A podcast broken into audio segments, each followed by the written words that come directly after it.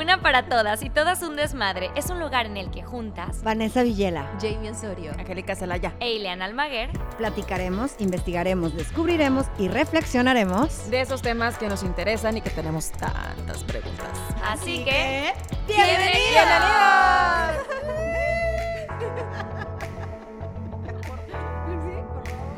¡Hola! ¿Cómo están? ¡Feliz cuarentena! ¿Cómo van? ¿Cómo van con su cuarentena? Ya nos la alargaron, ¿no? Ya nos la alargaron hasta el 19 de mayo.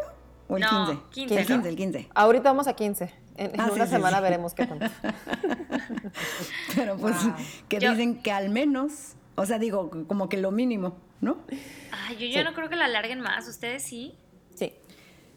¿Sí? ¿Tú Sí. crees que sí? Yo sí Hasta pienso, junio. yo, yo pienso que hasta junio y, y empezar a como a alargar un poquito el, o sea, no es de que todos vamos a salir el 15 y todo, vida feliz, no, sino que es, eh, ok, puedes de pronto ir a ciertos lugares, siempre guardando distancia, con gente mínima, o sea, todo va a ser gente, o sea, creo que como lugares como de construcción y así van a regresar, yo no creo que vamos a ir a un evento masivo, eso ya no va a existir. Eh, eventos de deportes no van a existir. Eh, hasta previo aviso, la verdad. Y si va a ser un restaurante, de seguro va a ser restaurante con mucho espacio entre eh, lugares, ¿no? Em, sí, creo que los negocios más esenciales que otros van a volver a abrir y los menos esenciales se van a, a dejar y de pronto vamos a decir que si es una tienda de ropa con gente mínima, todos, todos usando mascarilla, cosas, o sea, tomando esas precauciones siempre como uno entra al, al súper con nomás, no sé, 20 o 30 personas adentro, ha de ser igual para una tienda de ropa, así me imagino que van a empezar poco a poco. Pero tú crees que a poco los supers nos los dejen así por meses también. Esa Sí, misma Sí, dinami- ¿no? dinámica. No po- abrir así como allá entren todos, pues No. perdería todo lo que hemos hecho. Esa, es justo por eso. Ahora, Sí, bueno, hay gente que dice que hasta fin de año mínimo, o sea, hasta fin de año de este 2020 mínimo va a seguir, la- o sea, como ese de social Hasta que distance. sacan una vacuna, una vacuna o hasta que saquen este, un tipo de terapia que, que ayude mucho y, y pruebas masivas, la verdad. Pues Qué fuerte. Oigan, ¿y los cines qué tal? Estaba viendo que creo que una de las empresas de cines está pues casi en bancarrota porque pues claro, o sea, ¿cómo hacen? Los cines yo creo que podría ser, ¿no? O sea, como que obviamente no con una capacidad máxima, pero pues una... Pues no con los seis, seis pies de distancia que dicen, ¿no? No Que sé. yo- Es que imagínate, estás en un lugar enclausurado y no está regenerando el aire en El ese aire cuarto. no circula, exactamente. Exacto. Entonces a menos de que dijeran, puedes ir, pero con tu mascarilla y con guantes. A mí no Ay, me pues importa no sé. esperar en el cine que saquen las películas como acaban de sacar varias no, películas pero no este por fin de semana. Hablando como de Sí, las sí, como empresas. Por o sea, como de las empresas. que obviamente pues les está afectando horrible porque de por sí yo creo que el cine había bajado un montón por pues porque ahora con todo el streaming que hay y ahora con esto, bueno, o sea, yo pensaba hace poquito y una de las empresas que yo tengo una membresía del cine y ponía, ¿no? Como, ay, como ofreciéndote las películas que podías rentar y dices, pero pues es que la mitad están en muchas plataformas que ya Claro. pagamos nosotros, entonces como ahí es un poco complicado para los cines, yo creo. Pero Sí, creo que la gente, ajá, creo que nosotros en sí como sociedad nos causaría un pánico entrar en un lugar enclausurado con otras personas que no conocemos. La verdad. Claro. O sea, yo, Angélica, me daría un pánico entrar a un cine ahorita. Y no sé si eso cambie nuestra psicología a estar conviviendo con los demás. O sea, me encantaría que un psicólogo hiciera, o varios psicólogos hicieran los estudios de, sus- de la sociedad en cómo estamos afectando nuestro comportamiento día a día y cómo va, va a ser el trastorno, porque esto va a causarnos un trastorno a grandes o niveles chiquitos dependiendo cómo trabajas, ¿no? Para nosotros no va a ser tanto a como alguien que trabaja en, en un súper, por decir. Bueno, sí, ¿no, amiga? Porque, pues, digo, por ejemplo, nosotras que es- tenemos que besarnos con alguien, son, el, el- el equipo de trabajo es muy grande para, para hacer Sí, una escena. O sea, digo, a menos de que conviviendo con la gente todo el tiempo. Exacto, o sea, digo, obviamente pueden limitar como, por ejemplo, cuando hacemos una escena de cama, ¿no? Que pueden decir, bueno, van a estar nada más los necesarios. Pero, pues siempre así se le hace- hacen, ¿no? ¿Sí? Así, Iván, ¿Ah, sí? ¿en Yo sí. serio? Así. Yo sí mando, yo sí mando a cerrar el set, la verdad. Sí, yo Ah, también. no, sí, sí, yo también así de que, o sea, los que tienen que estar y los demás se salen. Sí, Oigan, sí, sí. perdónenme, este, de pronto se va a escuchar ruidos extraños aquí en mi casa, pero la verdad es que la lavadora está prendida y pensé que no se iba a escuchar y lleva, es, hay un concierto aquí con la lavadora, así que La música de Bueno, no te de la lavadora. creo que todos entendemos que estamos haciendo, todos nos van a entender que estamos haciendo esto desde casa, cada uno en su casa, obviamente no es como que vivimos solas, entonces hay ruidos y obviamente pues del- hasta de la calle y todo, ¿no? Digo, así que disculpe usted, ay, así de la lavadora, ta, ta, ta, de- ya sabes, Así que así bueno. chupando agua, o sea, muy mal Chupando agua, así le vamos a decir. Ah. Sí.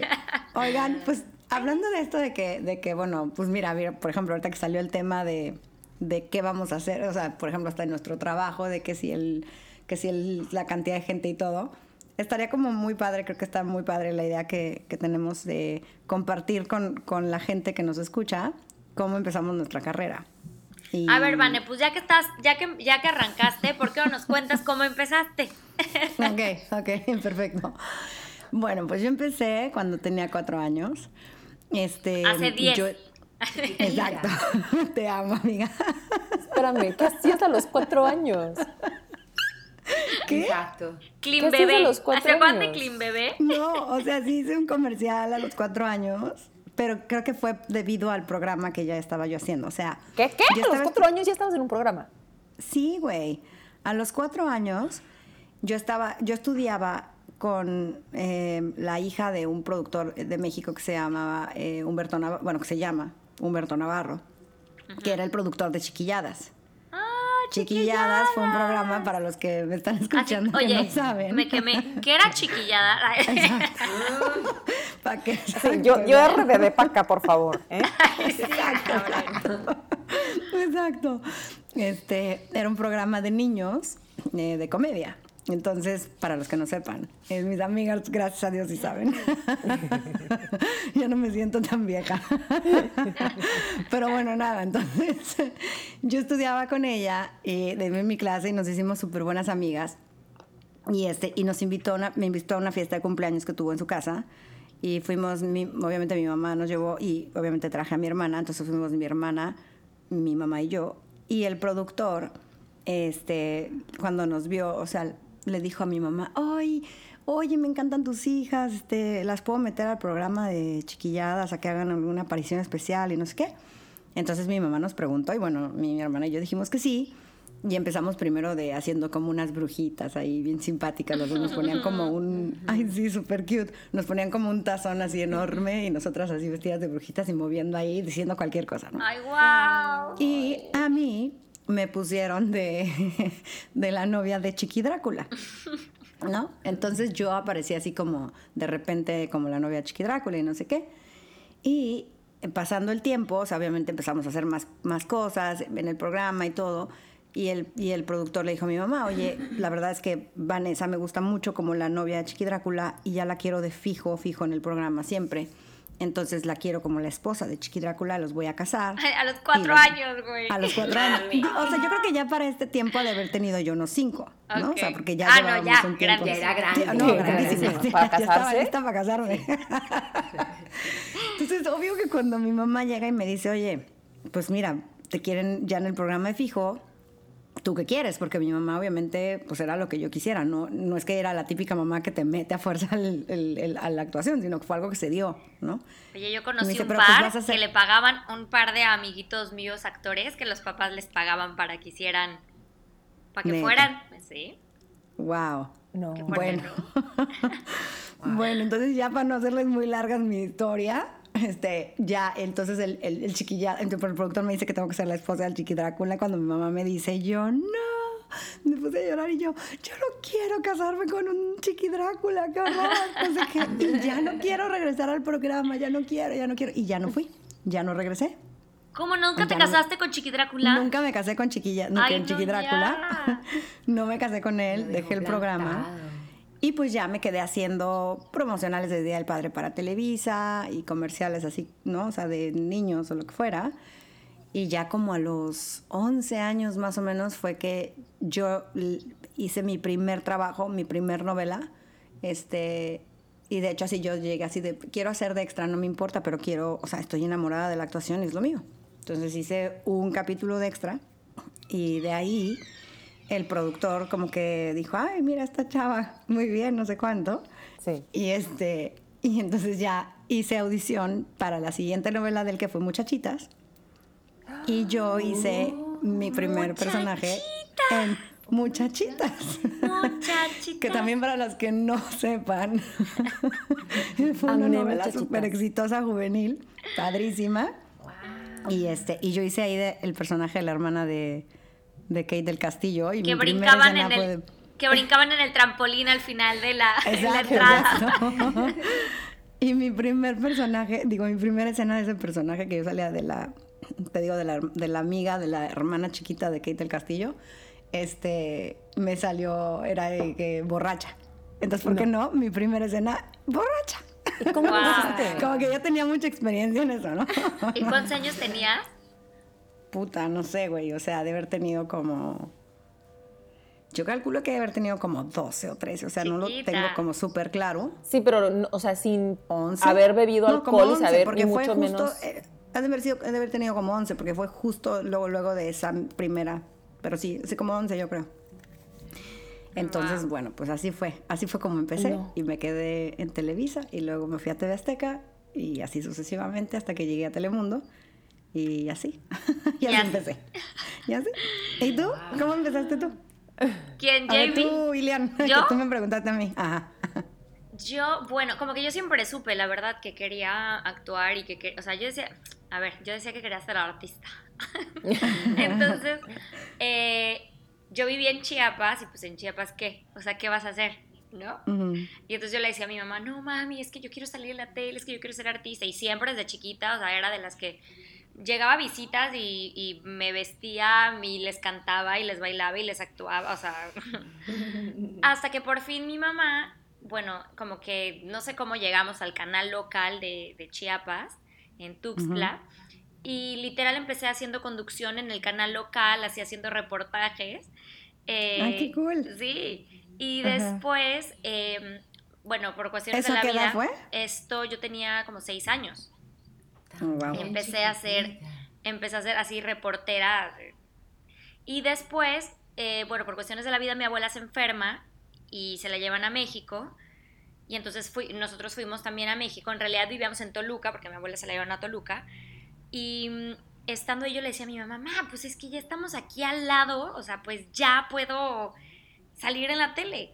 Y entonces Ujú. consiguió el teléfono de una agencia, mi mamá, y me llevó un casting de un comercial, me acuerdo perfecto que era de Fanta, me acuerdo perfecto, de Disney. Y antes los comerciales, bueno, ahora ya no, ya no son como antes, pero antes los comerciales los hacían en un día entero y eran, o sea, lo- los llamados eran eternos y, y entonces, bueno, mi primer casting que voy, primer casting que me quedo y pues un, un llamado larguísimo porque además tenía animación el comercial y todo. Entonces mi mamá dijo, no, pues esta niña después de este comercial que es tan largo y de cómo es esto, pues ya, va a decir, ya no quiero más. Entonces, Ujú. cuando terminó el comercial, llegamos a la casa y yo, bueno, soñada. Y me dice mi mamá, bueno, mamita, ¿y qué pasó? ¿Ya? ¿Se te pasó? Y yo, no, yo quiero hacer esto toda mi vida. Y mi mamá traumada, mi mamá, Wow. no, ¿cómo? Guau. Y así empecé a hacer comerciales y fue muy chistoso. Eh, Lucas dice que yo me quedaba en todos los comerciales porque era cagadita, chiquita. ¿Cómo? ¿Cómo cagadita? A ver, explícanos. Pues es que era, estaba chistosita, porque yo era así, bueno, cachetoncita sigo siendo, pero yo siempre fui como muy cachetona y tenía, era uniceja. Entonces tenía, Sí. entonces Ay, tenía qué uniceja, de por sí tengo dientes de conejo y en aquel momento los tenía más todavía porque pues todavía entre leche y no. Entonces era como niña Ujú. chistosita. Entonces hice mil, mil comerciales, o sea, no paraba de trabajar en comerciales, pero llegó un Wow. momento donde le dije a mi mamá, mami, pues ya, es que, ya, o sea, que sigue, ¿no? Mm. Y pues así en los comerciales conocí a una amiga que estaba en una novela, estaba empezando una novela que se llamaba Imperio de Cristal. Y Nada más y nada menos. ¿Eh? Guau. nada más Nada y más nada y nada menos. Imperio de Cristal. Y ella salía de, o sea, como la protagónica niña de la novela. Y entonces me dijo que hace un papelazo, me acuerdo perfecto a Zoraida Gómez, y Sori me dijo, oye, pues ven, te voy a presentar a los de casting, no sé qué, entonces me llevó a Televisa. Y llegamos y nada, me dicen, ah, pues es que hay un personaje para la amiguita, no sé qué, y así entré a mi primer novela. Wow. O sea, como la amiguita de Zoraida, y hice la primera novela y yo era, bueno, fascinada. En ese momento, bueno, mi abuela fallece, y entonces yo dije, no, pues ya nos vamos a regresar a Chiapas, o sea, se me acabó la carrera y el sueño y ya aquí quedó todo. Y mi mamá decidió que nos quedáramos en, en, México. Una parte era como, pues no quería regresar a Chiapas porque pues ya no estaba su mamá. Y la otra, la verdad es que apoyando mucho el sueño que yo tenía de, de actuar.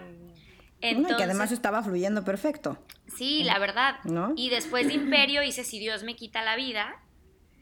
Eh, y así, la verdad es que desde ahí ya, o sea, fue algo, yo creo que, yo creo que tú sabes, yo creo que eso es algo que, que lo traes, o sea, yo no sé a ustedes si les pasa, pero yo cuando estoy en un set, a mí se me va, o sea, se me para el tiempo. Sí. O sea, se para el tiempo, es, no sé, o sea, es, es, parte de tu vida, es tu pasión, es lo que te gusta. Entonces yo lo supe desde muy chiquita. Entonces, pero así, así empecé. Ay, qué padre. ¿Tú, Jamie? Wow. Eh, pues yo empecé en la actuación eh, porque estaban buscando cantantes negros en un musical. Eh, bueno, también fue porque fui a unas audiciones para una chica, para un grupo musical de chicas y justamente al lado estaban buscando extras para la película del Che. Entonces audicioné, sí, audicioné para el grupo de chicas y audicioné para la película del Che y quedé los dos. Wow. Entonces, sí, fue, fue, increíble. Eso fue en el 2007. Eh, yo tenía cuánto, posiblemente tenía 18 o 19 años. Eh, recuerdo desde niña siempre quise cantar. Nunca tuve una clase de actuación, la actuación nunca estuvo entre mis planes, yo nunca lo pensé, de hecho siempre fue la música. Y pues justo había salido de, de la escuela a los 16, entré a los 4, súper, súper precoz. Entré a los 4 y siempre supe, y recuerdo que a los 14 años le dije a mis padres que quería ser cantante. Me dijeron que andaba en crack, que terminara de estudiar, que todavía yo no sabía lo que quería y que cuando terminara de estudiar y pues yo les devolviera de, alguna forma eh, con educación lo que ellos me habían dado con su sacrificio y esfuerzo para poder darme eh, la educación que no le pudieron dar a mis hermanos, pues como que de alguna forma me pusieron una presión para que terminara mis estudios y eh, madurara antes de tomar una decisión tan grande como para mí, que era dejarlo todo. Yo quería irme de Puerto Rico y me quería ir a Orlando, Florida, a hacer mi vida porque allá estaba saliendo Britney, allá estaban los Backstreet Boys y todo el mundo estaba por allá. Y esa era como mi meta, llegar a la música porque eso era lo mío. Y bueno, pues eh, cuando voy a este musical, primero abro el periódico, ya luego de estas dos películas ya me sentía un poquito más confiada de una de las dos cosas, ¿no? Lo de las chicas nunca se dio, pero entonces eh, abro el periódico y están buscando cantantes negros. Eh, para un musical y el musical era Hairspray. Y resulta que audiciono y quedó como una de las Dynamites. Que eso para mí era como, oh my god, no solamente soy como, no, estoy de extra, sino que soy la cantante del, del grupo de, de, del, del, musical. O sea, para mí era como grandísima esa oportunidad. Entonces resulta que me fue tan bien en ese musical que hubo como un boom de musicales en Puerto Rico que fueron en el Centro de Bellas Artes, que era básicamente el teatro más importante que tiene la isla. Yo nunca pisé un teatro en la universidad, en la escuela, nada con actuación, siempre fue con la música. Y para mí el yo ver el, el, el teatro desde el otro lado, ya cuando... Eso para mí fue lo más impresionante, el nivel de adrenalina, el no saber absolutamente nada de actuación, el observar a todo el mundo como una esponja absorber cómo todo el mundo estaba aprendiendo, no demostrar miedo, no demostrar inseguridad, porque la gente de allá afuera no sabe que yo no sé, así que yo no puedo proyectar eso porque entonces ya estoy eh, poniéndome en desventaja, entonces aprendiendo cómo ellos se comunicaban entre ellos, cómo los demás estudiaban, cómo se iban memorizando. Para mí fueron como dos trabajos a la vez, porque tenía que aprender a cómo se estudiaba y cómo se preparaba el actor y cómo entonces se, eh, se proyectaba. Y no solamente se proyectaba, sino que se proyectaba en teatro, que es una disciplina completamente diferente al resto de la actuación. Entonces, yo que era una niña súper tímida, que siempre me sentí patito feo, yo, o sea, no hubo nene que se fijara en mí como hasta los 15 años. O sea, yo, yo en pleno desarrollo, era un, no, no me lo van a creer eh, yo tengo, eh, yo, les he hecho firmar a mis amigas una cláusula que no se atrevan a subir fotos mías de las amo, las amo. Pero sí, la verdad para crecer me tomó un poquito, nunca me sentí linda, siempre tuve un problema como de, de aceptarme. Eh, aunque no lo crean, eh, también me tocó mucho el, el, lo que le llaman el bullying de, de porque era negrita, que si el pelito feo. Entonces yo nunca me visualicé como alguien que fuera o a llamar la atención o que fuera a sobresalir en algo. Para mí mi sueño más grande era cantar porque yo quería estar cerca de los Backstreet Boys, pero como que todavía el propósito de la música, de la actuación, el propósito de mi vida como que no estaba ahí 100% alineado. Entonces, de ese musical que fue Hairspray, me vieron de High School Musical y entonces de ese personaje secundario de Hairspray pasé a uno protagónico como una de las principales de High School Musical. Y ahí es cuando entonces aprendo sobre diálogo, eh, ya entonces eh, tengo mucha más participación. Me cae una agencia del cielo y comienzo a ir a audiciones de comercial y como era la única negrita con afro, empiezo a buquear todos los comerciales de golpe. Eh, hice seis comerciales. Yo estaba en seis comerciales al aire. Nice. Eh, quedé en los primeros comerciales, en todo lo que hacía quedaba y era yo segura porque era por el pelo, porque yo miraba a mi alrededor y no había ninguna como yo. Y yo decía, esto tiene que ser una ventaja. Y para mí fue lo más grande porque justamente cuando comienza mi carrera es cuando me corto el cabello. O sea que yo no me habría imaginado cómo, había, cómo habría sido si yo hubiese tenido esa lucha con, con, con, conmigo, con mi cabello, esa aceptación y de hacer comerciales, que era la única negrita, porque me acuerdo que una vez fui al cine y vi como tres comerciales a la vez. Había en el periódico y estaba en los comerciales del periódico, o sea, de pronto en todos lados. Me quemé, me quemé en tres años, hice radio, hice televisión. Em, mi primera presentación en televisión fue en un programa de mediodía que todo el mundo veía y yo estaba sustituyendo a una chica que estaba enferma y no podía cantar ese día y yo temblando me moría del susto, pero nadie lo supo y el video está en YouTube, es Ring My Bell. Ay, lo voy a buscar en cuanto terminemos de grabar. Nadie se imagina que yo temblaba porque era mi primera presentación en televisión. O sea, toda la gente que yo empezaba a ver en televisión era la gente con la que ya me estaba empezando a relacionar y entonces de comerciales hice películas y entonces mi primera, de mis primeras películas fue Fast and Furious y de entrar a Fast and Furious me abro la puerta y entro a Telemundo después porque yo le dije a mi mamá, mami, yo creo que yo he hecho de todo, lo único que me falta es hacer novela. Ay, yo no voy a hacer novela. No, no, no, no, no, no, no voy a hacer novela y después un día me levanté y dije, ¿sabes qué? Me voy. Me voy. Puse un se vende, le puse un se vende a mi carro, empecé a recoger mis cosas. Yo me iba de vacaciones para Orlando a visitar a, mi amiga a Giovanna a, su casa, iba de vacaciones y me regresaba, así que aproveché el pasaje de visita para quedarme por allá. Puse todo, tuve solamente un mes desde que tuve esa, ese arranque de irme a vivir y salir de Puerto Rico a verdaderamente buscar dónde quedarme, con quién quedarme, cuántos ahorros. Tenía 250 dólares de ahorro. Eh, no tenía, o sea, organización dónde me iba a quedar. Terminé quedándome. ¿Qué edad tenías, Jamie? Mami tenía como unos 23 años tampoco tanto, o sea, no, sí. Y de ahí en adelante eh, todo cambió porque mi primera novela fue así, o sea, entro, llego, me cae un manager, me lleva a Telemundo, hago esta primera audición y de la primera audición no tuve callback, no tuve nada.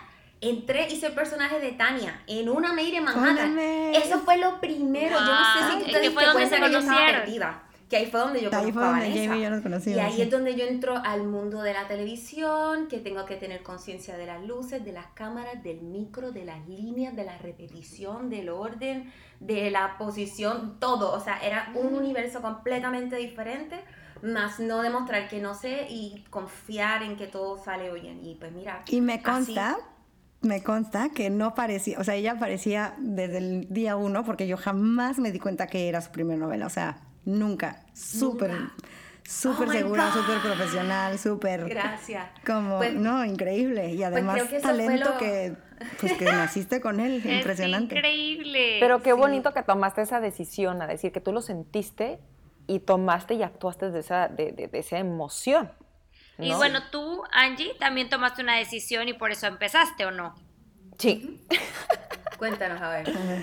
Eh, yo estaba, yo la verdad, eh, siempre me había gustado estar algo o en el, en el estudio de, de- de radio, porque empecé en la radio a los 15, 16 años, estaba en de la radiodifusora en, en Arizona en español. Y de ahí... O sea, ¿tenías un programa? Sí, un programa de 3 de la tarde a las 8 de la noche. Ah, De lunes a sábado era, era mi, mi horario. O sea, horario de que, que la gente sale del trabajo, que no sé qué, ese era mi horario. Espérate, ¿cómo empezaste en esto? Ajá, exacto, exacto. Empiezan por el principio. ¿Cómo llegaste a la estación?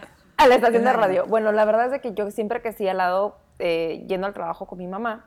Mi mamá trabajó con Telemundo y Arizona y con diferentes radiofusoras en español.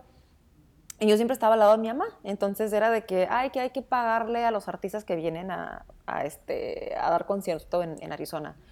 Pues yo siempre estaba con mi mamá en las cabinas, en los trailers, todo, pagándole a los artistas y trarara, contestando teléfono, yendo a promociones. Entonces fue, yo siempre he aparentado más edad, siempre. Entonces, como me daban responsabilidades más grandes los jefes, pues, pues me pagaban, la verdad, era como, ay, la niña, tráete la niña, tráete la niña. Y la niña trabajando y chambeando. De pronto yo contestaba los teléfonos igual de profesional que mi mamá y todo. Empecé en, en una radiodifusora este, de recepcionista, después me pasaron a contabilidad, después me pasaron para ayudar a recursos humanos. A contabilidad, man. ¿A poco sí? ¿A poco sí? Ya sé, ya ni yo me lo creo, la verdad.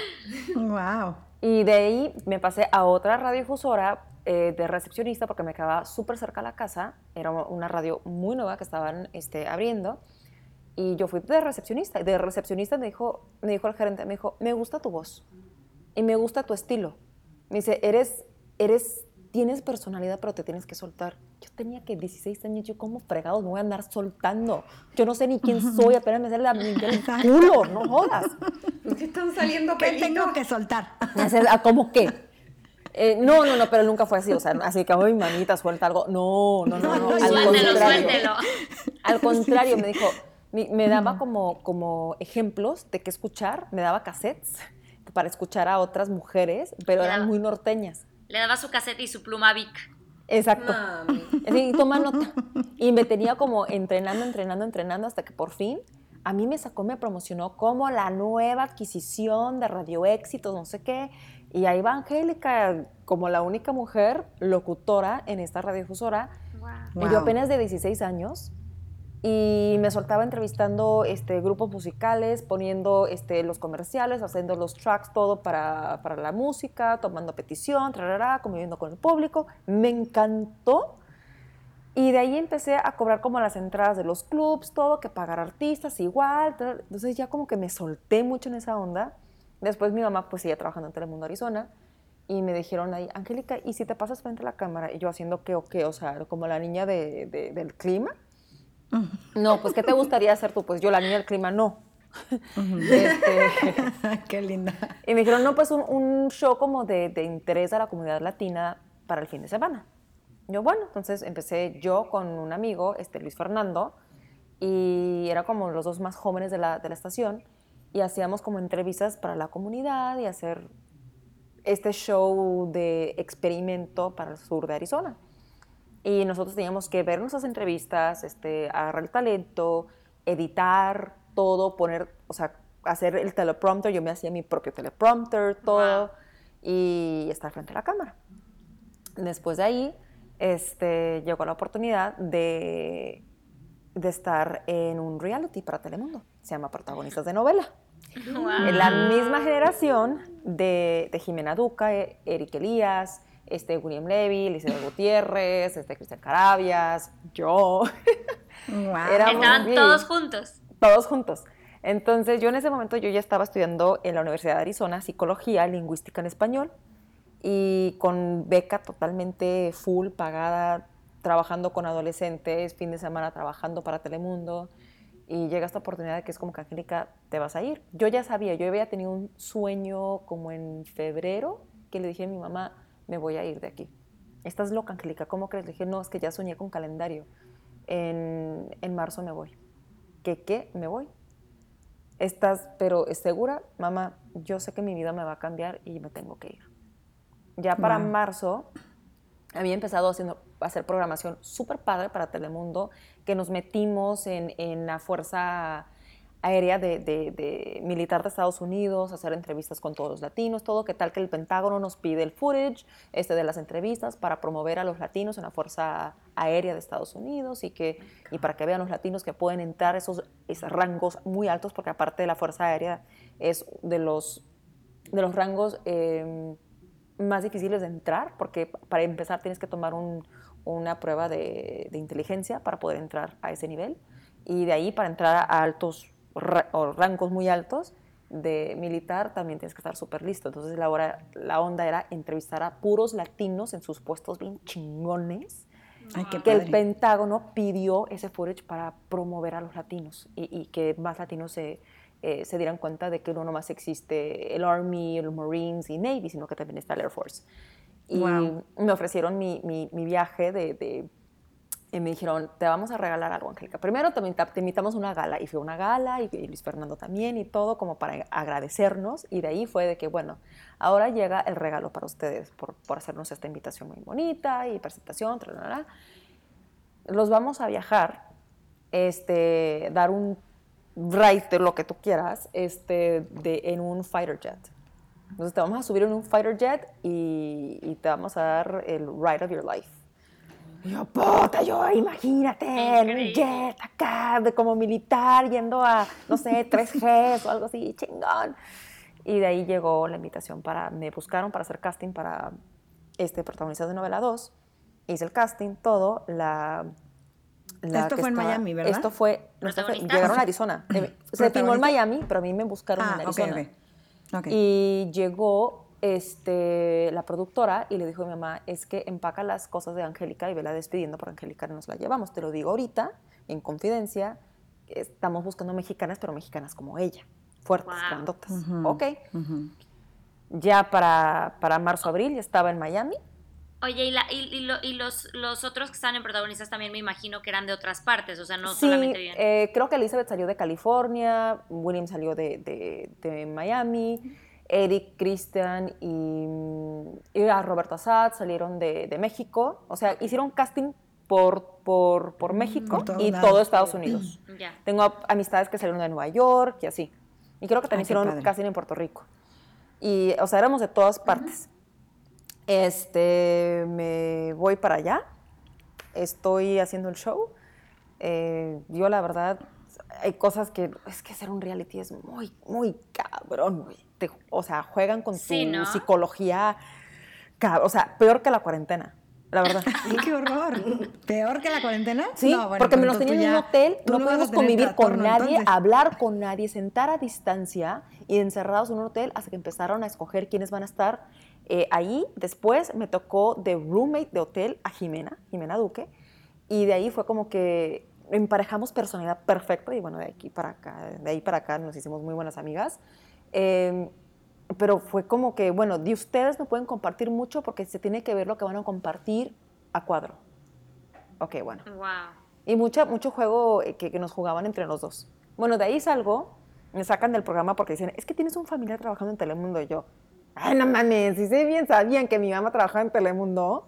Y sabían muy bien que yo también trabajaba, pero en Telemundo Arizona. O sea, en Telemundo Arizona es pura Claro, no es- noticia. y no es como que tu mamá fuera productora o algo No, así. o sea, mames, mi mamá se dedicaba a- al tráfico de comerciales, quiere decir cuál comercial tiene que entrar a tal hora, este, que los clientes le paguen Sí, y cosas así. Nada que ver, nada que ver. O sea, mi mamá me pudo haber metido a una novela, no hubiera pasado por protagonistas para empezar.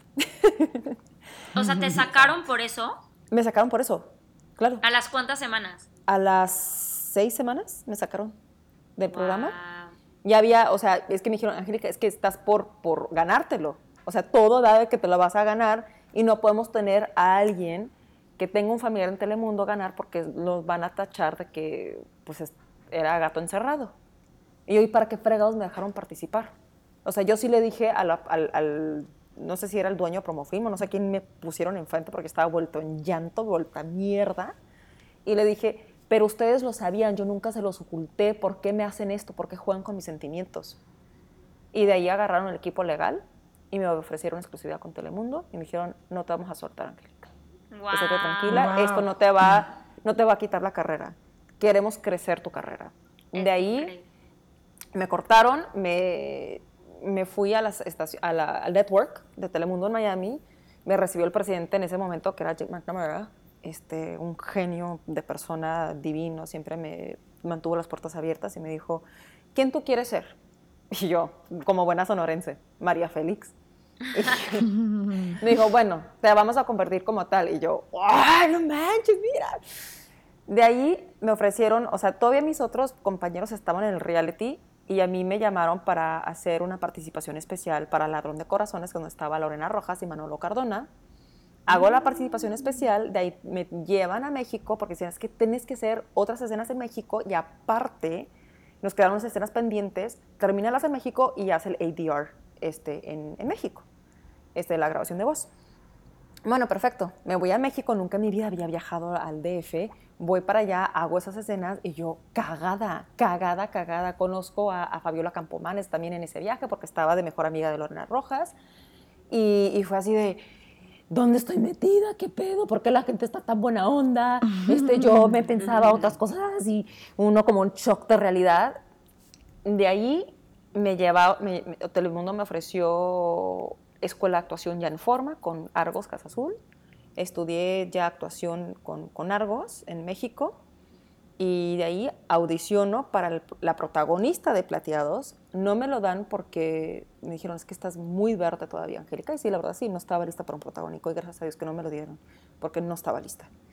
Y, pero me dieron de coprotagónico, la, la hermana de Mauricio Isla, que éramos los cuatro hermanos en, en forma de revolucionarios de Pero México. ese personaje estaba padrísimo. Me encantó, me Ay, encantó sí, que, que, que- que me lo, o sea, crecieron mucho el personaje y llegó el presidente de Telemundo a decirme, ¿qué tal? ¿El look? ¿Cómo te gustó? Es que eres ahora María Félix. Y sí, o sea, el look que yo saqué en la novela era muy de la bandida de, de María Félix, el personaje con el sombrero negro, el corset acá, toda bien chingona arriba de un caballo, con un rifle de revolucionaria. Y me sentí, me sentí divina y, y soñada. y- Oye, ¿y después de Plateados fue Marina? Después de Plateados fue... ¿Sabes qué, amiga? Fue Marina. ¿Sabes por qué? Porque eh, después de Plateados fueron... Fueron... Fue como un, un año. Un año de estar, de estar como entre... Para conseguir el siguiente proyecto tardó tiempo. Porque terminó Plateados. Tú hiciste Gitanas. Yo hice gitana. Plateados y yo después. Porque Claro, somos el set claro, de, con de razón. Yo y ahí fue donde ustedes se conocieron, ¿no? En Marina, En- claro, pero yo, Marina. yo me acordaba que cuando nosotros, tienes toda la razón, cuando nosotros estábamos haciendo gitanas, yo me acuerdo que como que ya empezaban a mencionar plateados, pero entonces por eso no tenía, no estaba tan segura, claro. Yo audicioné y me querían meter en Gitanas, by the way. El personaje Ay, que le dieron A a, Elizabeth, este, Elizabeth ¿Cervantes? Cervantes. ¿Gutiérrez? Elizabeth Ah, Cervantes. El personaje de ella, que, iba- que era la amante de Manolo, a mí me llamaron para, para hacer ese personaje, pero igual estaba yo muy verde todavía. Yo te voy a decir Ay, que pero qué padre manera de empezar. O sea, como una cosa que ni siquiera te piensas. lleva a la otra, claro. Te lleva a la otra. O sea, que digo, y eso es en todo, Ay, ¿no? en En la vida en general. Que hay veces que dices, hijo, ¿cómo esto que me pasó o que no hice o esta decisión que tomé me llevó justo a donde estoy que jamás de pronto me si no lo hubieran sacado del o sea del, del, reality no hubiera hecho ni plateados ni marina ni exactamente y a lo mejor ni se conocían ustedes exacto, Pues qué padre. y yo casi no me subía al avión para ir a la escuela de actuación en Argos en México porque era realmente agarrar mis tiliches y mudarme a la Ciudad de México. Yo no tengo familiares de no sé o sea mi, mi familia es del norte y de Arizona o sea, yo no tengo familiares, amistades ni nadie. Tenía 21 años cuando me fui a vivir a la Ciudad de México. O sea, hello. Y yo siempre he estado acostumbrada a ciudad chiquita, no a la mega metrópolis de más de 20 mil personas. Entonces, era, era, y siempre te dicen, y además en el norte es de que cuidado porque roban, cuidado porque la gente del DF, y cuidado con la gente del DF. Puta, yo ya iba con, con un nudo en la garganta. No, no, y aparte sí, o sea, como mujer sola, que no, conoce la ciudad. Yo no me quise subir al avión tenían mi pasaje y todo y me llamaron dos productores de Telemundo. Me llamó uno, eh, me dijo Mauricio Gerson. Él me llamó y me dijo, Angélica, necesito platicar contigo. Quiero que te subas al avión. Que le dije, no puedo, no puedo, perdóname, por favor. Le pedí lo más cordial que, que me retirara el vuelo, que perdón por perder su tiempo, que yo no puedo hacer eso, yo no puedo hacer ese viaje, me voy a quedar en Tucson. Después me dice, creo que tú necesitas hablar con una mujer. Conmigo no puedes hablar, quiero que hables con una mujer. Le habla a otra productora Mimi, no me acuerdo muy bien su apellido, y ella me llama junto con, Mauricio y, me convencen a decir, Angélica, está el boleto, por favor, no dejes esta oportunidad y por favor no, el boleto va a estar abierto, ahí va a estar, te vamos a estar esperando, ojalá llegues a México porque estamos muy entusiasmados en tenerte, por favor no dejes esta oportunidad. Yo en lágrimas y todo, y dije, con un miedo, miedo cabrón, que dije, ¿qué hago? ¿Qué hago? ¿Qué hago? Me agarré de mis pinches tanates, me fui al, al Marshalls o al Ross, al Ross a comprar maleta, así unas maletas grandotas, y, llegué a la casa y mi papá dice, ¿qué haces, mija? Y dije, me voy. ¿Te vas, mija? Wow. Qué padre. Me voy. Llega mi mamá del trabajo, mi mamá ya está emputada conmigo, mi mamá emputada porque dijo, no te vas a ir, Angélica, no me hables. Yo, ¿por qué, mamá? Abrázame, dime que voy a estar bien. Y dice, mamá, no, es que tú no sabes lo que estás tirando por la basura, no sabes lo que estás perdiendo, esas oportunidades no vienen dos veces en la vida, Angélica. Está emputada conmigo mi mamá. Ya cuando me vio con las maletas y le dije que me iba a ir, me abrazó, me celebró y me dijo, eso es todo, mija. Claro, qué padre. ¿Qué pasa, amiga? Yo creo que en, en, nuestra carrera, bueno, yo creo que en muchas otras, pero...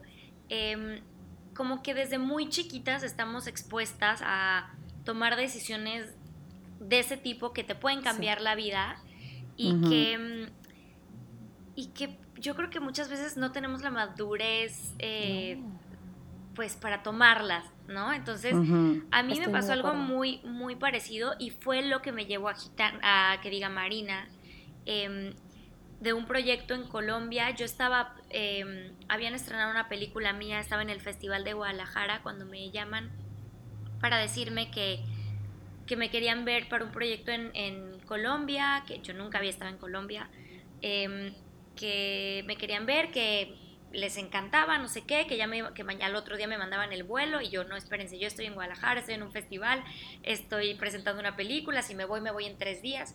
Bueno, me acomodaron todo, me dijeron es que el casting ya lo están haciendo, eh, bueno, ya llegarías al último día. Una cosa así rarísima que hasta el día de hoy es como, hay muchas cosas que no, como que no me machan, pero es gente que es súper conocida en Colombia, además, la gente que me llamó. Entonces, eh, bueno, ya cuando me voy a ir, me entró el mismo miedo que te entró a ti. No pude dormir esa noche porque pues además me iba sola no pude dormir y me desperté el otro día, el día del vuelo, y le dije a mi mamá, no voy. No voy, tengo mucho miedo y no voy, no quiero ir. Wow. Y hablé y les dije que no, que no me iba a ir, que no me sentía bien. Eh, ellos súper lindos me dijeron, bueno, no, tranquila, este, recupérate eh, y avísanos. Como que se me pasó todo este miedo y todo y dije, bueno, es que las oportunidades, lo que decía tu mamá, Angie, ¿no? A veces no regresan. Entonces yo decía, no, es que si me voy, no me voy. Bueno, al final de cuentas no me fui ese día, me cambiaron el vuelo dos días después, me fui, llegué, fue rarísimo porque desde que llegué me pusieron pelo, me pusieron extensiones, me arreglaron, o sea, ya estaba el protagónico, iba a ser el protagónico conmigo. Al otro día de la audición, ah, bueno, ese día yo llevaba, o sea, llevaba tres cambios o dos cambios, o sea, con el que iba, el que me iba a poner el otro día y el que me regresaba, porque yo iba dos días. Me dice, no, no, no, este, hoy en la noche hay una cena en casa del presidente del canal y yo no llevaba nada. wow. Yo les había dicho, además, que no había viajado porque me había enfermado del estómago. Entonces, yo no, es que no, no traigo nada para ir. No, no te preocupes, tú ve así tranquila. Me fui como lo que tenía que eran jeans, una playera, o sea, lo más fodonga. Todo el mundo súper arreglado en la fiesta. O sea, unas cosas que pasaban de comer que a mí se me hacía agua la boca. Y me dice la esposa del Pero tú no podías. No podía, güey. y me dice la esposa del, del señor este. Me dice, ay, súper linda además, me dice, ay, como sabemos que estás enfermita, ven, te preparamos un caldito, güey. Me llevaron así a un caldo. y yo veía, y yo veía, ya sabes, esa cervecita, ese vinito y todo lo que pasaban y yo decía, puta, yo quiero, pero no podía. Al otro día qué horror. me dicen, bueno, van a pasar por ti porque quiero que vayas al canal a conocer, no sé qué. Güey, me llevaron para que firmara contrato. Wow. Así de ya eres tú, firmas contrato. Y yo no sé, había una cosa ahí súper rara que a mí me, o sea, como que sentía todo muy, pero bueno, después lo entendí. Porque un poco en México el proceso es más lento y en Colombia es un poco más rápido. Sí, ya estamos seguros que te queremos, eres tú. Entonces para mí todo era muy raro porque decía, no, como que ya, y yo no, y yo no, tengo que llegar a mi casa a hablar con mi mamá, o sea, yo, a pesar que ya era mayor de edad, yo así de no me mando sola. No, y a procesarlo, porque además ni siquiera era tu país, o sea, era irte a otro país. Total. Entonces, bueno, el punto así, decidí no hacer el proyecto y fue algo de lo que, no sé si me arrepienta o no, pero creo que era un proyecto bastante padre pero bueno, al decir que no a ese proyecto, gracias a que dije que no en ese proyecto, me llamaron para ser marina. Ella te conocí. Ahí conocí a Angie y fue un proyecto que además le ha ido increíble. De hecho, o sea, es un proyecto que lo hicimos hace cuántos años, Angie. Em, fue en el 2000. ¿Fue 2006? Seis, más o menos, 2005. 5, 2005. Y es un proyecto que lo ah, siguen más o menos pasando. cerca de cuando... ¿Eh? Lo siguen pasando. Es una de las novelas más vendidas. Sí. Ay, qué padre. Acaba de terminar en Brasil otra vez. Sí. Wow. Yo cuando fui a, a, a Francia por primera vez a, a, París, en el metro, porque lo estaban pasando a las 4 de la tarde en wow. Francia, y en el metro me decían cosas francesas, y Rosalba, el personaje. claro. Y luego Ay, Patty, el personaje de, de, de, de, de Ilian. Y fue así como que, ¿qué pido, qué pido? Y me acuerdo que estaba con, con, con un amigo que es un super chef este, japonés, y me decía en inglés, me decía, ¿por qué te están preguntando eso? ¿Qué te pasa? Que no sé qué le dijimos que es la novela. ¿Novela? Yo sí vámonos ya al departamento para ver la novela. Wow. Ay, qué padre.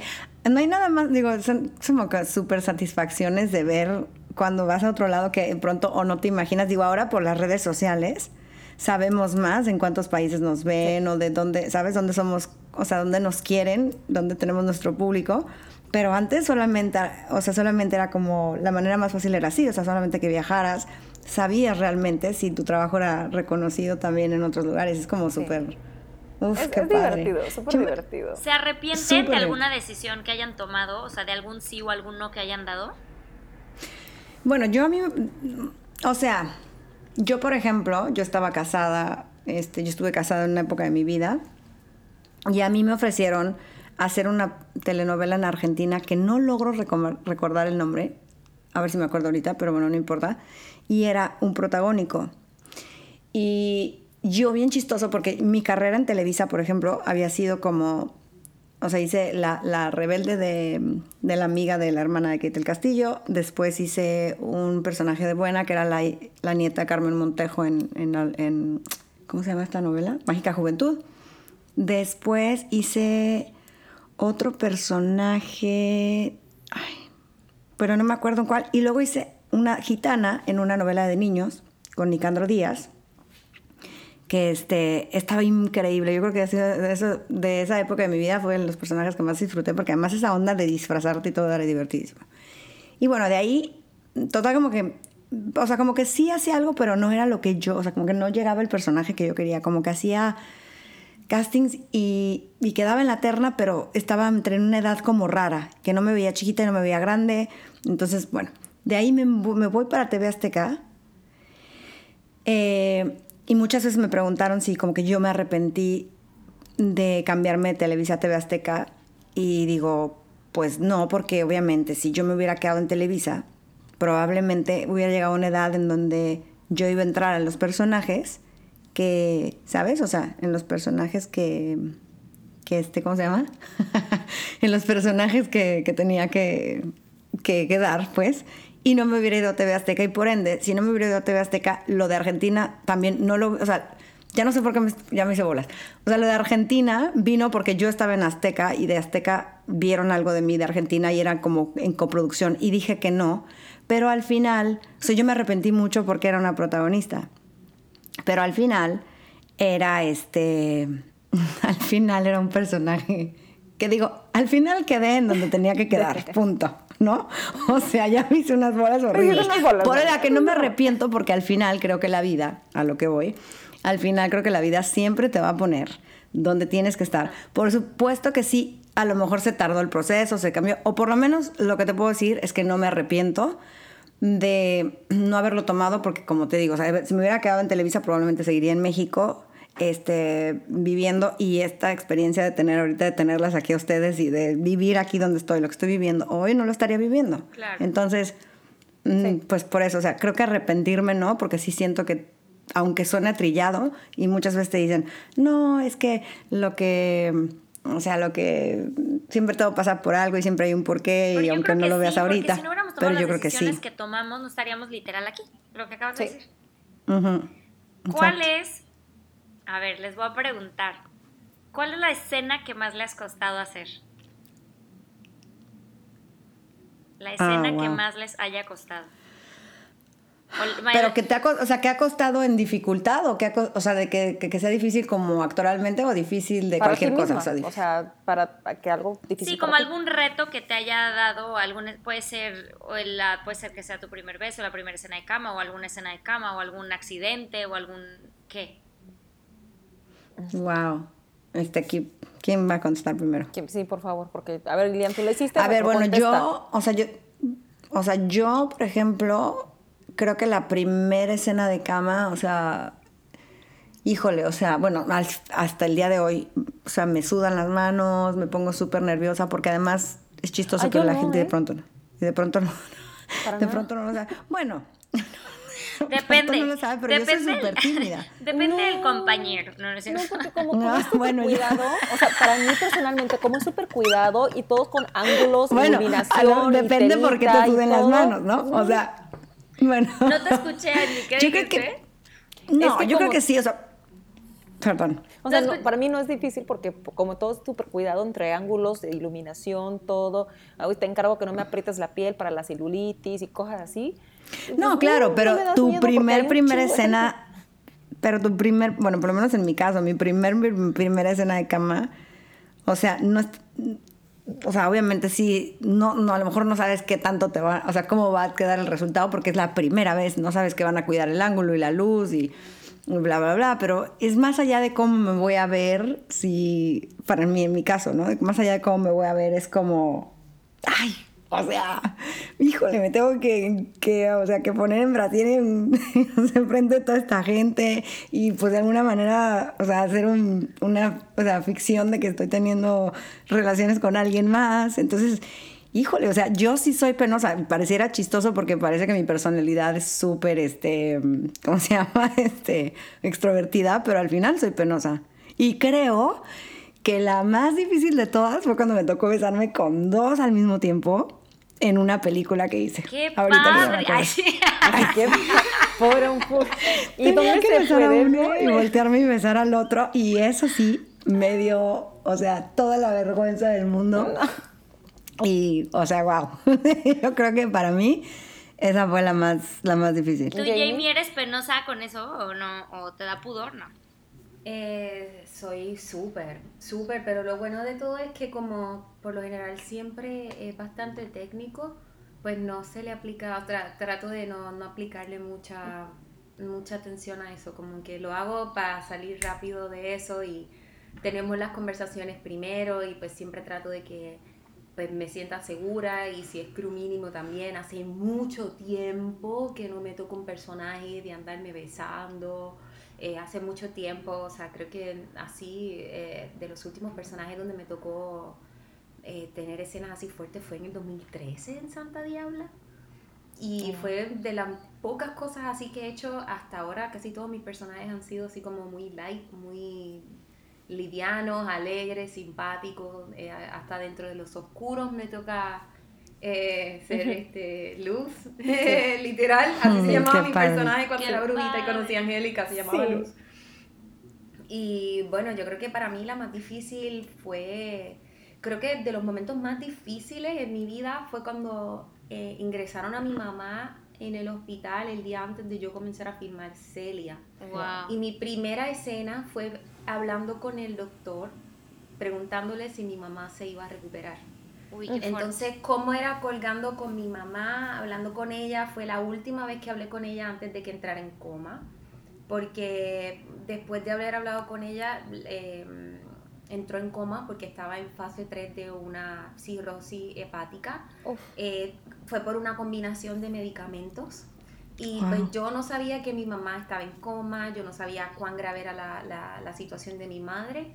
Así que de alguna forma yo estaba viviendo paralelamente eh, la vida mía con la de Celia. Mi mamá enferma en el hospital, yo grabando escenas donde su mamá está enferma y ella está apenas comenzando su carrera y pues fue como que algo bien, bien extraño. Entonces de las Wow. cosas más duras también fue grabar la escena donde muere la mamá de Celia. Que entonces ahí yo, ya mi mamá se había recuperado, gracias a Dios. Gracias a Dios. Ya había salido de todo eso. Yo me vine a enterar de que estuve en coma el otro día porque para ella fue muy fuerte decírmelo. Sí. Claro. Siempre me dijeron que estaba durmiendo, siempre me dijeron que pues la tenían descansando y pues como yo sabía que me ocultaban. Y de hecho para mí fue bien espeluznante porque había líneas que mi papá me decía que a Celia le decían en la serie. O sea, era como, yo como que en esos primeros días fue bien todo como, como muy confuso porque estaba viviendo como diferentes realidades. Era la mía con la de Celia y todo era parecido, el ser maestra, con la música, con el empezar, con los concursos, todo. Y sí fue bien loco, eh, pero así de, de sentirme sumamente retada actoralmente, creo que en esa escena. Wow. Wow. ¿Tú, Ilian? Yo, yo creo que una de las más difíciles, bueno, yo creo que tengo dos. Obviamente la primera escena de cama, o sea, pues por ser la primera, em, que fue de hecho en Gitanas, co- con, Chao, que era mucho más grande que yo, o sea, yo tenía 18 años y Chao tenía, no sé, bastantes más. Em, me tocó un director que era bastante como estricto, Víctor Hugo, que era como bastante crudo y estricto. Entonces, obviamente, pues yo trataba de cuidarme mucho, como en ciertas partes, y Víctor Hugo era de, quítale la sábana, quítale la sábana, y yo, y entonces como que yo sufría horrible. Y no, me eché un super, super pleito, ¿sabes? Con él y todo, justo por, por eso. Pero, pues obviamente era porque era la primera vez y pues también estaba, o sea, dentro de todo estaba chiquita, o sea, bueno, 18 no es tan chiquita, pero pues, no sé, es obviamente raro porque, o sea, no es que estés haciéndolo de verdad, pero pues sí es, siempre es incómodo porque pues hay más gente, este, estás con las indicaciones íntimo. también. Sí, No, y además no es nada tuyo esa persona. gestos, las cosas que haces, los movimientos Total. tienen que ser natural, o sea, que eso es súper Claro. íntimo. Total, Sí. entonces obviamente esa y la otra fue en una película que hice en el quinto mandamiento, que fue una cosa ahí como un poco extraña porque todos los, los ensayos fueron con, con top y cuando íbamos a grabar la escena fue así de, bueno, ya quítatelo y yo, vamos. Oh. Entonces, bueno, fue ahí un, fue- hubo como un medio malentendido al principio, pero bueno, hice un topless y nunca lo había hecho y pues es bien difícil, no sé, o sea, como... Sí, es, es difícil, o sea, habrá gente que no le importa, a lo mejor hay gente que, no, que es cero pudorosa, pero yo creo que si hoy lo hago me daría menos pudor que antes, pero porque pues ya lo he hecho. Eh, pero estar literal con las boobies de fuera y así, pues con igual no hay tanta gente, o sea, no hay tanta gente, pero pues está el actor, está el director, está el director de foto, está... Eh, Los camarógrafos, el audio. Están como tres, cuatro personas más, o sea, por más que es un set cerrado y son pocas personas, pues son como ocho personas y tú ahí con las tetas de fuera. no, no, no, y, y, el millón que te ve detrás. Horrible, cuando lo fui a ver, cuando salió en el cine, cuando vine a la escena, yo ya, yo ya andaba, yo ya andaba con Lucas y cuando fuimos a, a, ver la, la premier, yo le decía, no, no, ahí viene la escena, ahí viene la escena, ahí viene la escena. ¿Y qué Pero de verla así, tan... Fuimos a ver, eh, yo ya estaba con él y yo le decía, ahí viene la escena, ahí viene la escena, ahí viene la escena. Y ya, cuando, o sea, yo me cerraba los ojos y yo, ¡ah! Y entonces cuando pasó la escena me agarró y me dijo, mamá, ¿pero qué te preocupas? Si yo tengo más que tú. Cabrón. No, hijo de... Qué cabrón. y sí, sí era verdad, o sea, pues ¿para qué, pa qué miento? Pero además, obviamente ya te diste cuenta que sí salió como, o sea, que dijiste, ah, igual y, me, o sea, me, de pronto me dio más pena de lo que vi o, o si fue... No, o sea, sí me da pena. sí, sí te entiendo, porque a mí me pasa igual.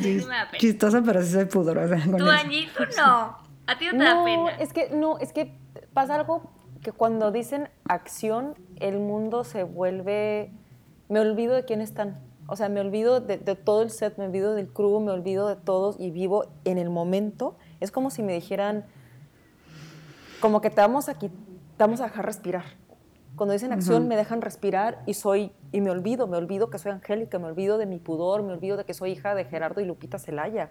O sea, y ahora de que soy mamá. Es, es un entro en otra realidad que me fascina, me fascina. Te juro que en ese momento si, si muero, muero feliz. Ojalá que nunca me pase, toco madera. Sí, exacto. Eh, pero sí, y, y, pues entonces no, también me llega algo de que, pues si yo me acongojo con mi cuerpo, pero si dicen acción y me toca hacer algo, Tal vez alguien más vea mi cuerpo y se siente identificada. Si se me ve algo de celulitis, pues ¿cuántos no tenemos celulitis? Si se me ve la bubi flácida o chiquita o lo que sea, pues ¿cuántas también somos así? Pues que lo vean a cuadro y digan, mira, también tiene, mira, también tiene la cicatriz de la apendicitis igual que uno, ¿no? Y si ella puede, es lo que puedo. Para mí no es difícil. ¿Pero qué? Para mí lo que sí es difícil es recrear momentos que yo no tengo el, el historial emotivo, no tengo mi, mi, mi, mi, mi Rolodex de, de, de, experiencias. Por ejemplo, muérete. Cabrón, ¿cómo fregado se muere? ¿Cómo fregado si traes el cuadro aquí en close-up y te toca hacer tu muerte? Y aparte yo no quiero ser una muerte idiota de decir, ¿no? De, claro. Ay, ay, y me muero lento. Y, y, yo, no, o sea, me pongo a investigar. De que si te mueres por un balazo, te mueres de cierta forma. ¿Y dónde está el balazo ubicado? ¿Y dónde te van a poner el estopín? ¿Y cómo es de que te estás muriendo? ¿Te mueres ahogada antes de que te mueres o te da un paro cardíaco? O sea, cosas que suceden. Si te mueres, este, que te ponen un hacha en el corazón, también cómo te mueres. Si mueres este, estrangulada, hay diferentes formas de morir. Entonces, a mí me toca como actriz hacer investigación y, recrear algo que en mi vida, obvio, porque sigo con vida, he vivido y es como, puta, y no quiero verme como una ridícula a cuadro, porque es lo que más me puede dar miedo, es que mi, mi director me vea en cabina y diga, pinche actriz mala. Es lo que más le tengo miedo en la vida, que el director me pierda la fe. Pero no has tenido ninguna, ninguna escena que digas, esta fue la que más trabajo me costó hacer. Eh, las, las, escenas, tengo muchas escenas de muerte, porque siempre me dicen que muero bonito. a mí, ah, a mí, a no esas no me, no me angustian, fíjate. A mí sí, a mí me angustia mucho porque no quiero hacer trabajo pésimo. no, pues obviamente no quieres que se vea que estás tratando de morirte, ¿no? O sea, quieres que se vea que te estás muriendo.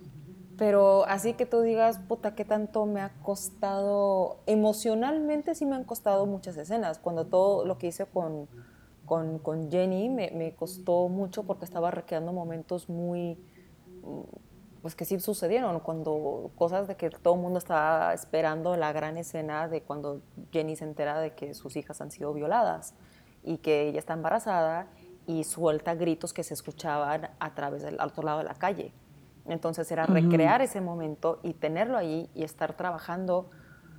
Una de las, eh, me tocó trabajar con, niñas, niñas, niñas, niñas, y, recrear esos momentos con niñas de 10, 11 años y menor fue muy fuerte. Y en ese momento Jenny dice que estaba mm. embarazada, y yo cuando hice justo esas escenas, había hecho todas las otras antes y después, pero justo esa escena, Jenny tenía siete meses de embarazo, y yo cuando grabé justo esas escenas, tenía siete meses de embarazo con Alessandro, y fue un un, algo que se me revolvió. Y otra escena en esa, en esa serie que me costó mucho fue la escena de violación. La escena de mm. violación me costó muchísimo y creo, no sé si te conté a ti, Ilian, yo me fui llorando a la casa porque esto es la escena cuando violan a, Jenny enfrente de su casa.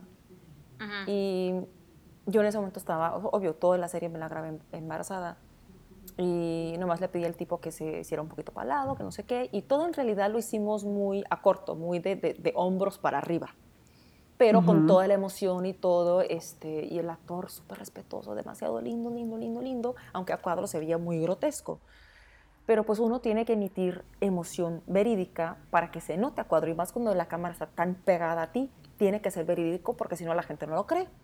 Pues fue tan verídico que yo sentí que Alessandro empezó a dar patadas adentro de mí.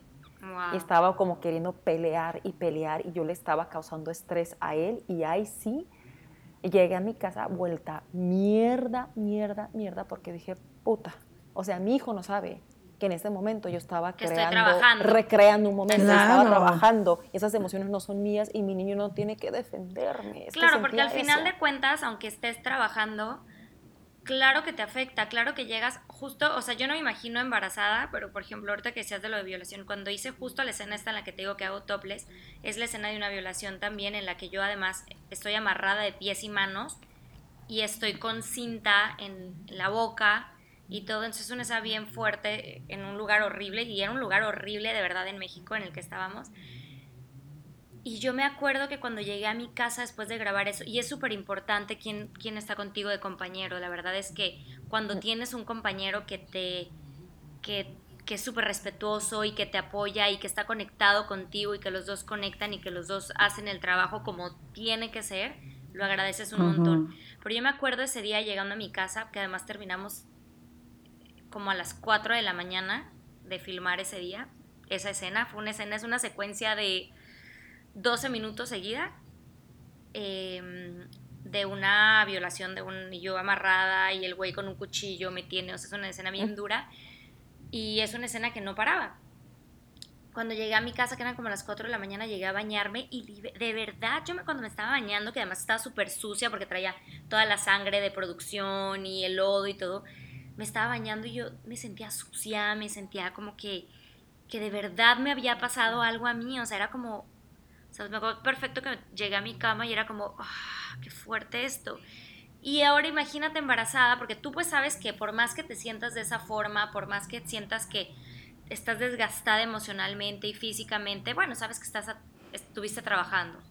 Pero una personita que está allá adentro pues no sabe que todas esas emociones son parte de tu trabajo. Eso, justo eso. Yo tengo muy claro el corte queda. Yo no llevo mi trabajo a la casa. El corte queda. Cuando es corte, corto, corto mis emociones, corto todo, corto, corto, corto, y veo el actor, veo todo, ta, ta, yo no sigo con el sentimiento, yo no sigo con el... Algunos que se queda tocada en escenas, te lo llevas por dentro, no lo demuestras, y en tu casa en privado, sueltas lo que tienes que soltar, haces lo que tienes que hacer, pero a mí no me gusta ser el actor intenso que nunca suelta, porque yo tengo que soltar porque eso es, paz interior y eso es respetar la ficción, que viva en su momento y luego regresamos a la realidad, a lo que somos nosotros. Y, sí, a mí me pasa algo, perdón.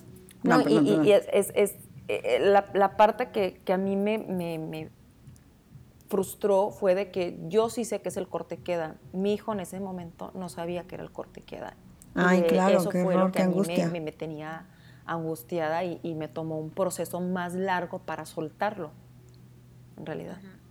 Sí, claro, porque además imagínate, o sea, sentir que le está pateando ahí adentro y todo, o sea, como dices tú, de pelear, ni siquiera es de que, o sea, de que saber que está sintiendo esa angustia y dices, qué fuerte, o sea, Wow, Sí, debe ser algo, digo, sí. Eso también sí. tiene mucho que ver con que nosotros también, por más que estemos trabajando y veamos esto como un trabajo, tenemos que, que proyectar, exacto, como dices tú, Angie, emociones reales. Sí. Y durante, esta, durante el tiempo que estamos recreando estas escenas, nuestro cuerpo está sufriendo. Sí. este Ahora, de hay un, hay un proyecto que yo no acepté, me lo ofrecieron, este, de, de un- una película de terror, The Nun, no sé si era The Nun o no sé, pero era, era de ser una, una monja y que está viviendo este, eh, exorcismos en inglés. Me lo ofrecieron justo Oh, cuando me wow. ofrecieron Jenny, me ofrecieron esta película y justo iba a, dar, iba a dar el tipo perfecto de filmar la película y luego irme a Miami.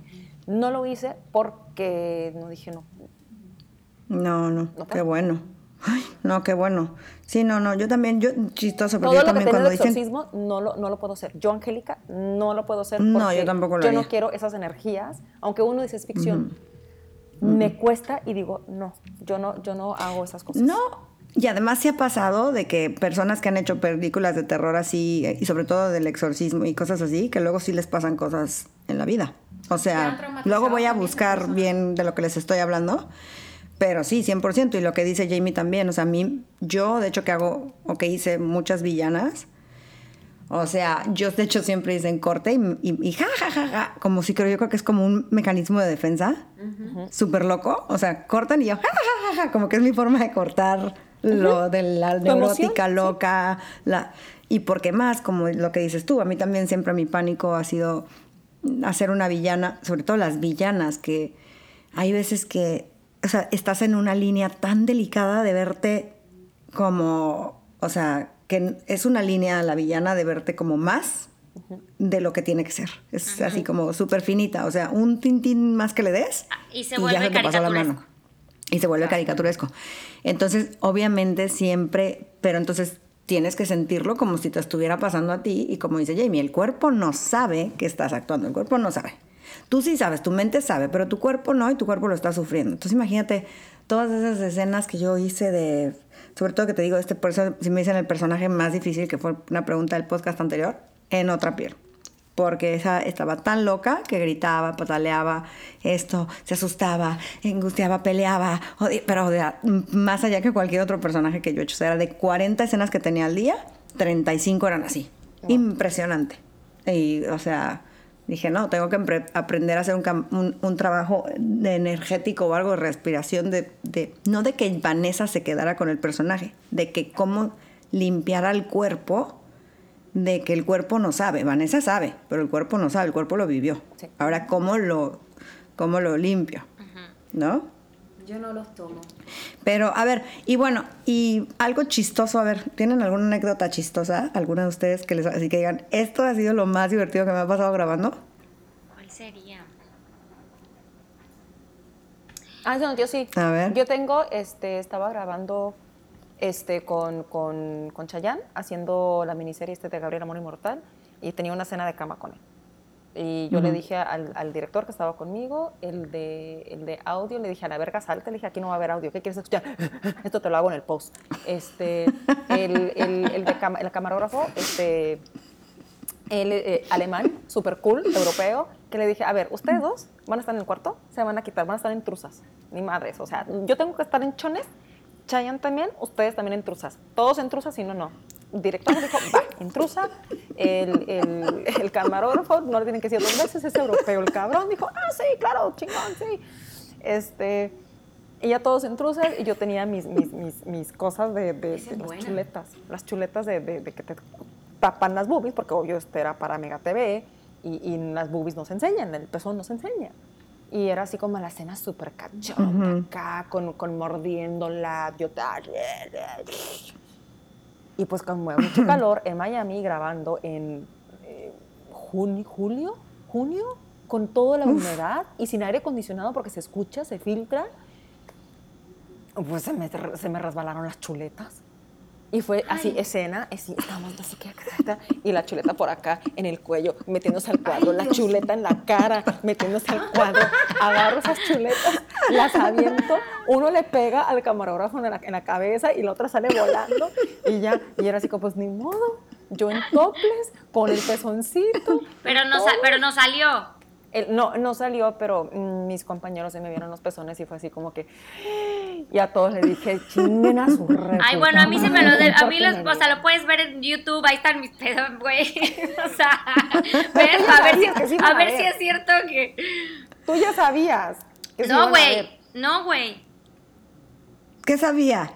¿No sabías que se ver los pezones? Es lo que te estoy diciendo, es lo que te, estoy, te estaba diciendo cuando dijiste que tú te ves muy en tu papel, pues si yo ya hubiera estado muy en mi papel también si hubiera sabido desde antes. Ah, no, güey. No. Ah, o sea, no sabía, qué loco. Ajá. Te la vendieron mal. Exactamente. Mm, pues es escándalo. Escándala. Oye, y, la, y tus chuletas salieron volando salieron volando las chuletas. Y yo así como que, pues ya ni modo, ya, ya. yo en mi cubo toda sudorosa, yo queriendo ser acá bien cachonda cuadro y darle acá y... No, salí más vuelta a la fregada, más ridícula que cachonda, la verdad. Qué cagado. Lo bueno que a cuadro se ve súper creíble, a cuadro se ve súper hot. Nomás que la gente no sabe la realidad, cómo sucedieron las cosas en ese cuarto. No, no, no. No, güey, qué maravilla, te amo. Así de, todos en calzones. Sí, exacto. Todos en calzones. Esa es buena, ¿eh? la voy a aplicar la próxima. Oh, oh, sí, todos sí, fácil. Está así para que vean lo que se siente.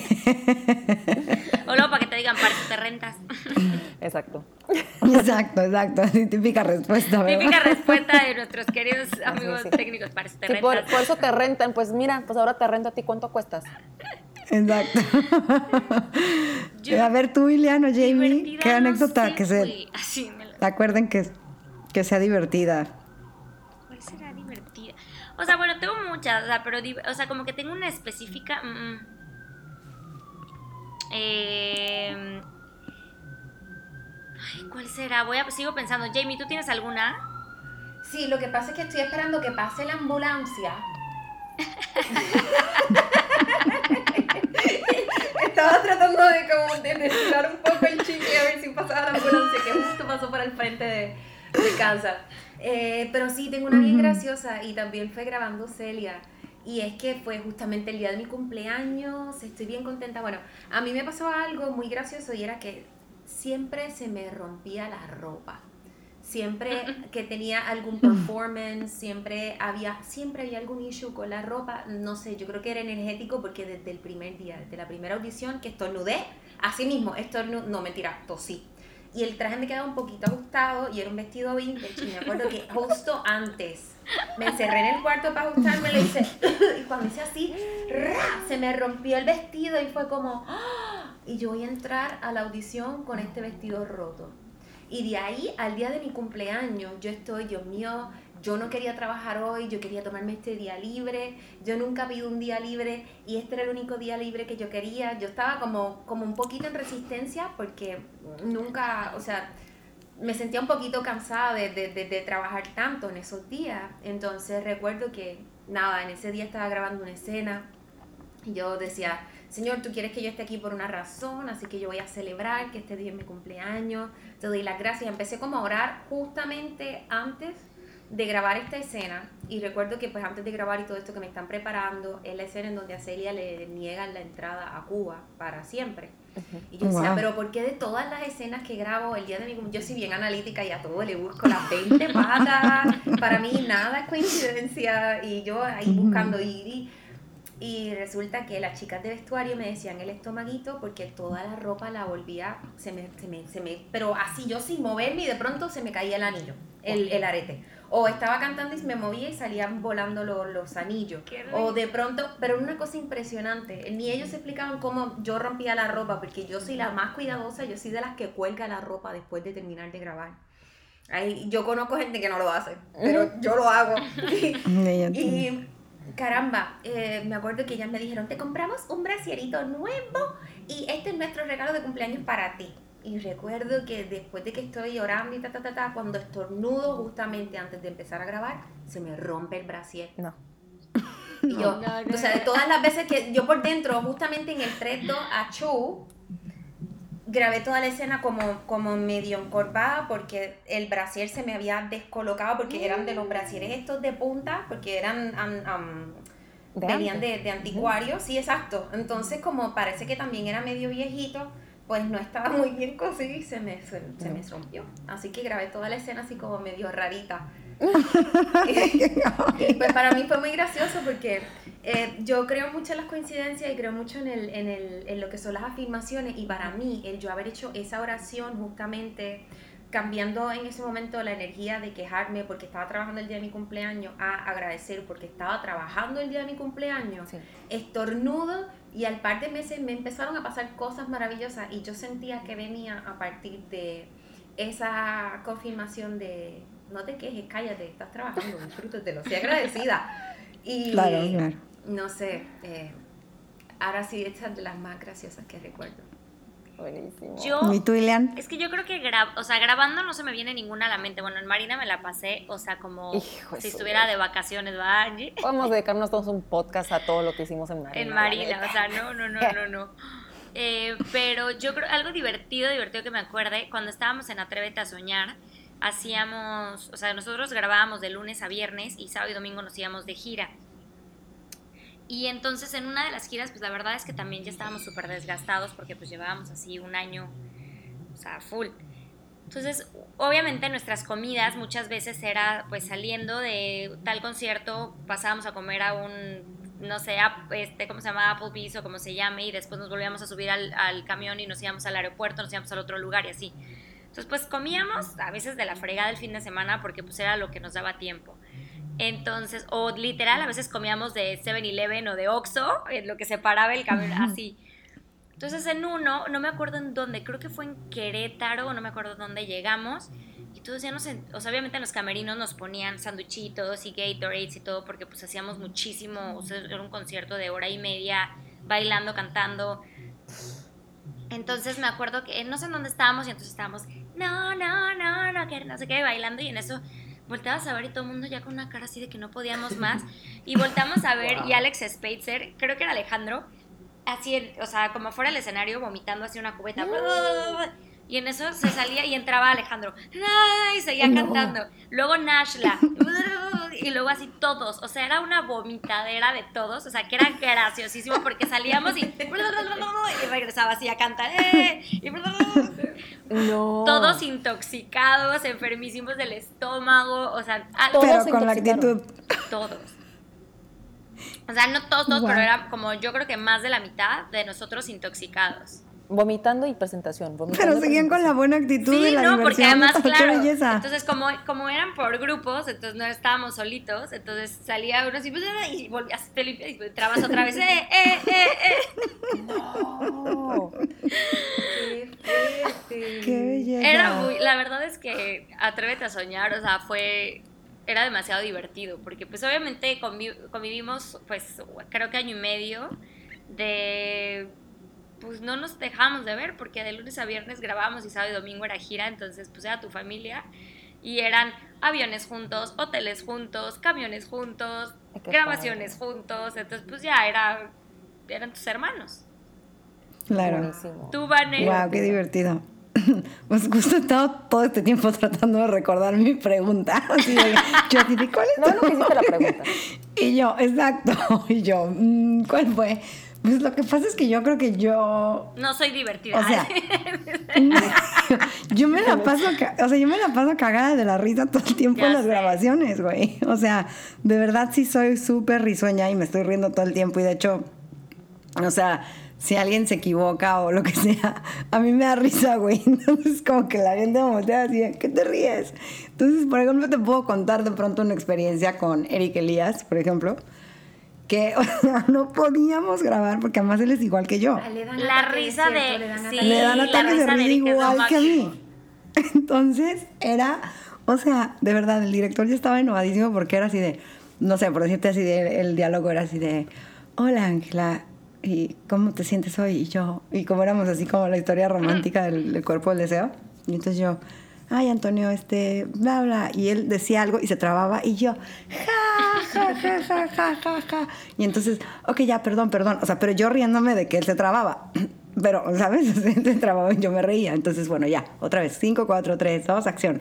Y entonces él, "Uh", y, o sea, ya nomás de verme la cara mía, así de que yo ya me temblaba la boca de que estaba a dos de que sabía que se iba a volver a, a confundir. Y me volvía, y se empezamos, empezamos a reír. Y así estuvimos, no sé, como, como por 40 minutos que no podíamos. Y yo, ya, ya, ya, ya, les juro que ya. Y ya sabes, así todos los técnicos y todos así de, o sea, a ver a qué hora, porque además todo el mundo estaba cansado.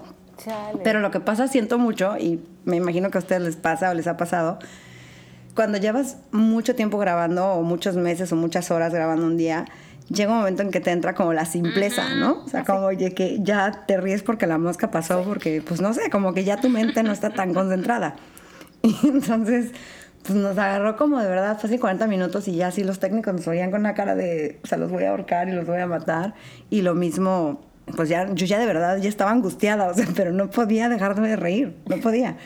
Y es más, creo que nos, re- nos tuvieron que pasar la escena para otro día, o sea, de que, ¿saben qué? Olvídenlo. No mames. No pudimos, no pudimos y, y así era siempre con él, pero digo, en general, me la, o sea, he cambiado, gracias a Dios, he mejorado muchísimo eso, porque antes de verdad que me agarraban, una vez que me entraba el ataque de risa, ya era, todo el mundo era así, uy, olvídalo, Vanessa, no, olvídalo, ya, ya empezó, o sea, espérense, porque de aquí a que yo, no, no, no, ya, ya, ya, les juro que ya, ya, ya, perdón, picotear perdón, perdón. A mí ¿Eh? me entra un ataque de risa y me tengo que picotear con un alfiler, algo así, las uñas, y me las Yo estoy hacía encajando eso, para sentir dolor para- y no reír. Yo así, yo llegué a hacer eso también, agarrar algo que me lastimara, como un clip o algo, y apretarlo así de, Vanessa, no te rías. Porque además Pero obviamente la gente son está... los ataques de risa, la verdad. Sí. O sea, Ah, sí, son divinos, pero digo, de pronto, si el otro compañero no se está riendo, no está padre, ¿no? O sea, a mí me pasó con una actriz que, o sea, de verdad, ni siquiera, ni siquiera me, o sea, la conocía bien poquito, y ella empezó a trabarse en, su DC, y yo, y yo, y yo me empecé a reír, güey, y la otra estaba súper molesta, pero yo no lo estaba haciendo a propósito, ni me estaba burlando de ella, era como una risa nerviosa, y de que me pasa con la mayoría de la, o sea, no sé, no sé cómo por qué lo hago, no sé por qué me da eso, o sea, no lo hago a propósito, ni lo hago por mala onda, ni por faltarle el respeto al compañero, ni nada, o Sí, sea, a- a me, sa- sale porque soy, cositas, Sí. sí, güey, soy pinche, soy risueña, me río de todo, soy güey, entonces risueña, pues, me encantó. pues, Me van a sí, hacer güey, o meme. sea, soy te juro. risueña. o sea, me río de todo, güey. Exacto. Yo creo que así me vio, me vio esta chava y de verdad que se me caía la cara de vergüenza y tu- tuve que ir a hablar con ella después y decirle, te juro, perdóname, o sea, no era mi intención, o sea, de verdad, perdón, o sea, horrible. Oigan, Pero bueno. La ¿qué? verdad es que a pesar que, que somos amigas y que platicamos mucho, hay muchas experiencias que yo no había escuchado de ustedes como laboralmente, que me encanta Sí. escucharlas. Yo creo que nos podríamos sentar horas a platicar de nuestras experiencias. Eh, yo creo que deberíamos de hacer más adelante otra segunda sesión porque me encantaría saber más como de, de varios proyectos en los que han estado. Eh, Sí. Bueno, este, yo estoy ya como acabando un poquito el podcast porque ya se nos despierta el gordo. Sí, Alessandro ya está, se está despertando y no, no, yo no doy para más, como dicen este, en el partido de fútbol, no hay tiempo para más. Para más. Para Pues llegamos al tiempo de los penaltis, pero qué belleza verlas, este, Visto y bueno, visto escuchado. y por supuesto, ¿eh? y escuchado, y, y exacto, y, y poder hacer este tiempito Bueno, para, para visto, nuestro lo estamos para viendo por gente. cámara para que no crean que estamos juntas. Este, seguimos en nuestras casas y bueno, como saben, eh, estamos haciendo todo lo posible por grabar y estamos aprovechando la siesta de Alessandro para poder grabar esto. Y ya, ya se despertó y está por Es la primera vez que lanzar por de la día, cama. por- La verdad. Sí, ya, ya empieza a gritar. Es que ya estoy escuchando ¿Qué? los, Sí. los, los, los que, se, que se está aventando contra la cama, contra el, el respaldo de la cama, porque lo escucho así, ¡tas! ¡tas! El respaldo de la No, cama. ya. Entonces, Bueno, y no, y ya nada más para despedir, igual, no se olviden que, que poner nuestra página de Instagram, arroba todas un desmadre. Eh, lo dije bien. Eh. arroba todas un desmadre, de qué también, qué temas les gustaría eh, que platiquemos y pues si nos están escuchando, sigan escuchando y recomiéndanos con su gente y pásenla divertido con nosotros porque para eso lo estamos haciendo, para que se la pasen padre con nosotros. Síganos, Claro que sí. recomiéndenos. Muchísimas gracias, chicas. Las quiero. gracias Eh, a ustedes. Hasta la próxima semana. Las quiero. Jamie, te ves hermosa hoy. Hermosa, Gracias, sí. gracias. La más bella. Please stay Bueno. home, stay safe. We love you. Yes, wash your Exacto, hands, wash your ass. igualmente. sí. Besitos hermosas. Besitos, bye. Bye.